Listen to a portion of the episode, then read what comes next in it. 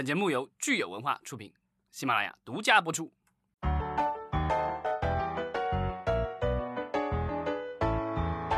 欢迎大家收听新一期的《影视观察》，我是老张。大家好，我是石溪。今天是三月十二日，周四。哎呀，这一周一周过得好快呀！我们来看看这个这一期、上一期啊，我们的一些听众有什么样的留言。最近有一些听众朋友给我们讲了一下他们在呃在家宅的时候呢，都看了哪些有意思的影视剧。呃，有一位叫我的世界这么大的听友，他说这段时间在家重温了上个世纪的很多港片，包括《回魂夜》呀、《赌侠》《赌圣》《赌霸》，就是当年的赌神宇宙。嗯，就王晶加那个周星驰的组合是吧？没错。呃，王晶，我记得印象当中，他在遥远的这个邵氏时代，其实就拍过这种呃赌的片子，当时就是已经小获成功了。后来的话，等于出来了以后，这个是后来和应该是和向华强他们合作，然后拍了这一系列的，还有周星驰的合作，拍了一系列经典的这个赌片，开开启了这个所谓的赌神宇宙啊。是，然后我们的听友大号煎饼他说。呃，推荐国产的精品《大明劫》啊，在腾讯上就有《大明劫》的这个“劫”是劫难的“劫”。对，因为他讲的应该是明朝末年，然后瘟疫横行。因为之前这一段时间我们不是有疫情嘛，所以大家都在总结这个瘟疫这种流行病是如何改变人类历史的。其中我看到有人就提到，其实。明朝末年的时候，其实这个瘟疫的横行和明朝的这个覆灭有有非常强的这个联系啊。如果得有什么样的联系，大家可以去看一看这个电影。嗯，而且大号煎饼说了，这是一部精品哈，所以还是非常值得看的。呃，最后呢，我们的听友 Jasmine 哇啦。他说，疫情期间呢，把《别和陌生人说话》给看完了。小的时候只看了一些段落，呃，所以他其实是找了一些 很久远年代的国产精品来看。对，这个我印象当中好像是薛晓路导演的编剧作品。这个薛晓路导演现在已经转型做导演了。呃，当然去年去年的那部，应该这是去年还是今年初上映的，我都忘了，应该是去年上映的那部对吧？还是汤唯主演的《吹哨人》，这个是作为。算是为数不多的中澳合拍片，但是很不幸，呃，花了据说也应该是花了一两亿的成本拍摄，呃，然后大量的澳洲取景，但最后的票房非常不理想。嗯，我记得好像当时这个宣传都没有怎么做，好像非常少的宣传。对，但当时在呃抖音上，我看到了有宣传，这个汤唯和雷佳音都上了这个抖音上一个红人毛毛姐呢，我还有在上面看的这个毛毛姐的这个这个 抖音频道啊，做了一些比较尴尬的小视频啊，这确实很尴尬。如果大家有兴趣的话，可以看一看。我觉得这个电影的气质和这个抖音他们选的这个合作伙伴的气质是非常之不搭。是吧？其实要说起来，抖音的宣传，现在几乎所有的电影都要在抖音上面做宣传。对，之前那个前任是《前任攻略三》，对吧？然后票房大卖，然后很多人总结就说是因为他和这个抖音的合作，呃，就是带来了大量的流量，呃，吸引了很多的观众去电影院看这部电影，最后票房有十几亿啊。当然，这个都是事后诸葛亮，事前谁也不知道有那么大效果。嗯，那我们今天其实就来简单的聊聊抖音吧。听起来老张，你也是抖音的忠实用户了。哎，其实我之前都很少用抖音的，自从春节被困在家里以后，就是有有一度沉迷啊。春节加上疫情是吧？这么长时间来，已经把你培养成了抖音的忠实用户。呃，也不是说忠实用户吧，就是有时候一一刷能够刷三四个小时那种，对吧？就是抖音的话，确实是很厉害的一个就是东西了。就是呃，刚刚出来的最新的数据。呃，在二零整个二零一九年，抖音外加它的国际版 TikTok 这两个 APP 是全球下载量第二大的 APP。哇，太厉害了！对，第一名的话是这个 WhatsApp，其实是 Facebook 旗下的。第三名其实是 Facebook 的 Messenger，就是它聊天工具。第四名是 Facebook 的 APP，所以 Facebook 也很厉害，四个里面占三个。当然，我们中国也这个加进去了一个第二名。呃，抖音走出啊，走出亚洲，冲向世界的这方面还是做的非常非常好的。对，这个可能是为数不多的，就是国内国外都啊开花，然后而且都是特别有成就的这样的一个啊 IT 服 I IT 公司吧，正在国内起源的。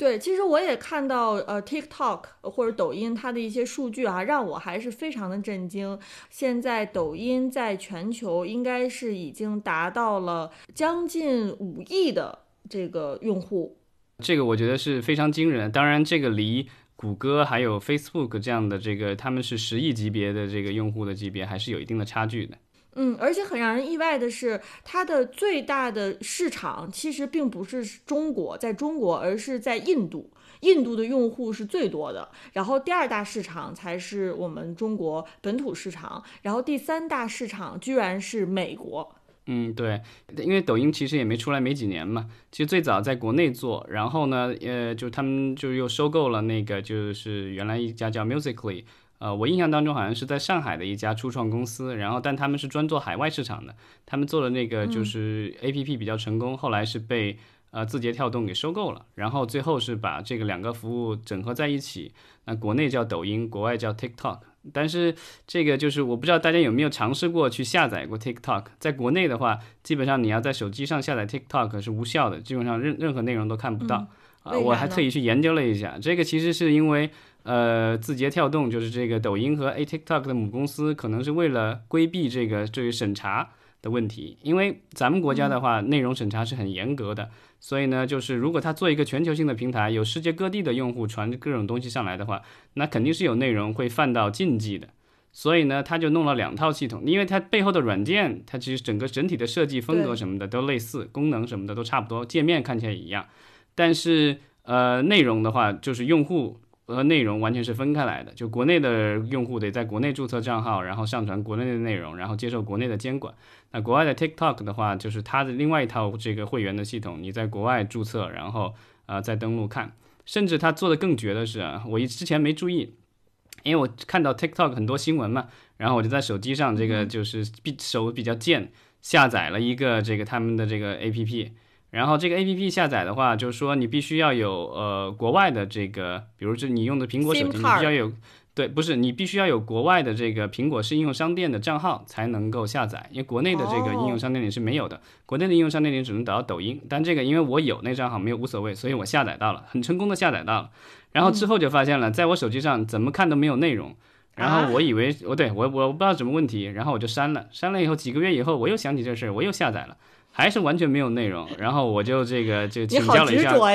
对，请教了一下谷歌大神，然后才发现，就是说我们在国内的话，如果就是你有，首先你有海外的这个 A P P 的这个应用商店的账号，OK，你可以下载到 TikTok，但是如果你下载在手机上的话，那你呃，即便是你翻墙，就是你的科学所谓的科学上网，依然是不能够看到这个 TikTok 内容。因为它是跟它还好像会根据你的，我在网上请教的这个看了其他人的一些这个对这个问题的解读，就是如果你的 SIM 卡是中国的话，那你依然不能看到海外的内容。所以呢，就是在国内唯一能够有办法看到这个 TikTok 内容的是把这个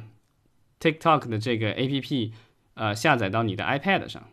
嗯，或者其他的类似平板吧。这样的话。才然后这个科学上网才有可能看到它上面的内容，对吧？就比较曲折。对，听你说完，我是心里真是有点五味杂陈哈。因为像抖音这样的已经成为了一个跨国集团了，它其实是把我们中国的监管政策和在海外的这个内容，就是两边都通吃，就感觉是鱼和熊掌都兼得。好像就是都是游刃有余，像我们在国内可能很多用户还不得不面临这个内容监管的时候，但是抖音它作为科技公司，其实已经走出国门了。所以听你说这个呢，我其实多多少少就心里面感觉有点怪怪的。对，就是即便是它的算法非常的厉害，呃，即便是它的用户海量。但是对于这个就是强大的监管来说，它还是要想办法折中。那它这个折中的办法就是只弄两套系统，因为就是其实我们国内的话，其实也有很多海外的各种服务，类似于比如脸书、Facebook、谷歌这些东西，在国内，呃，如果是不通过其一些特殊的管道的话，你是没有办法看到的。所以这个内容的监管是很厉害的。然后之前，呃，就是同样是这个字节跳动底下的这个头条。它上面的很多内容，因为问题的话，也被有关部门这个约谈过，甚至 A P P 还被下架过，所以这个内容的风险是一直存在的。所以我觉得，就是抖音作为一家呃母公司是中国公司的这个就是娱乐公司，因为它现在也是属于就是算是短视频的娱乐公司，对吧？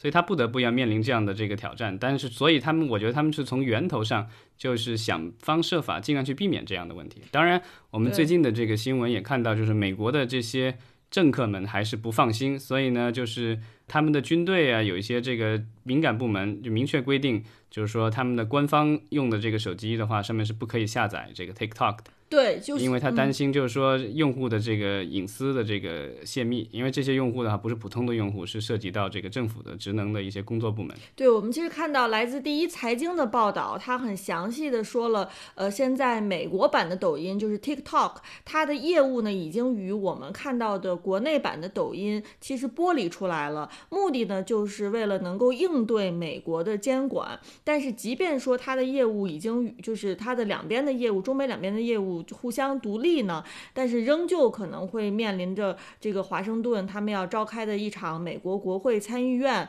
关于这个数据安全问题的听证会。而且让我很惊讶的是，这个抖音、字节跳动他们是与苹果公司一起 要参加这个听证会。当然了，这两家公司他们是有权拒绝出席听证会的。其实就是呃，美国的一些政客所谓的担心呢，就是说。TikTok 的一个问题就是，他觉得你他在美国有这个 APP，在美国有大量的用户，这些用户的话，各种信息都提供给了这个平台啊。这些用户很多是美国的年轻人，然后呃，他们在上面分享的东西很多，有他们的声音，有他们的样貌，其实就是有你的各种的生物数据了。这些东西其实，在某些时候都可以用得上的，尤其是在破解某些方面或者什么的，这个东西就说不清楚了，对吧？是。然后他们的担心就是说，一旦是因为它是个中国公司，如果中国政府要求这个字节跳动提供相关的数据，那这个公司是不是一定要配合？所以可见啊，就是做一个跨国公司，其实还真的是 有很多的阻力。虽然说跨国公司的好处呢，可能是当某一处的市场受到影响的时候，它有其他的市场可以做缓冲，但是它同时呢，也面临着可能是普通的本土公司的一些所不会面对的一些危机和困境。对，就比如说这次疫情的话，其实对某些公司在国内的业务其实有比较大的打击。那但如果它在海外有一定的业务的话，那如果海外这些市场没有受到疫情的太大的影响的话，这样其实是有一个呃缓冲的一个作用的。呃，如果面临着这个国际审查的策略呢，它肯定就是需要更强大的呃这个国际团队。呃，我知道像这个 TikTok 可能最近也引入了很多呃海外的，然后有这个呃数据安全背景的一些专家，呃来帮助他去看看怎么应对美国的这个审查。对，而且他现在也是声称说，他美国用户的所有的数据都没有存在中国国内，应该都存在美国本土。然后包括它的内容监管团队也都是呃位于美国本土，所以这个东西就是我觉得其实呃字节跳动的这一波的这个操作的话，其实提供了一个就是将来呃有其他的中国的这种娱乐的呃国公司要走向国际化，到底要怎么去做？这个我觉得是提供了一个算算是一个先行者的样本吧。大家可以参考用的，没错。那在以后我们的节目当中呢，也可以跟大家分享其他的跨国公司，他们是怎么应对这个非常错综复杂的国际环境的。对，然后呃，这一次其实。字节跳动在春节时候，这个最最出名的一招就是把囧妈一炸一下拿下，一举拿下，然后这个给全国人民免费播，对吧？嗯，所以那我们最后也请呃听友给我们留言，如果你看了囧妈的话，你可以说说你在西瓜视频上看囧妈的感想。对，然后就说对。网站视频网站，然后播院线电影，而且而且是这个抢先播，就是说在院线之前播或者同时播这样的这种事情，大家有什么样的看法？之后我们其实可以深度聊一下，然后也想听听大家的意见，然后我们下次专门找机会聊一聊这个事情。好的，那今天就聊到这儿，谢谢大家。好，谢谢。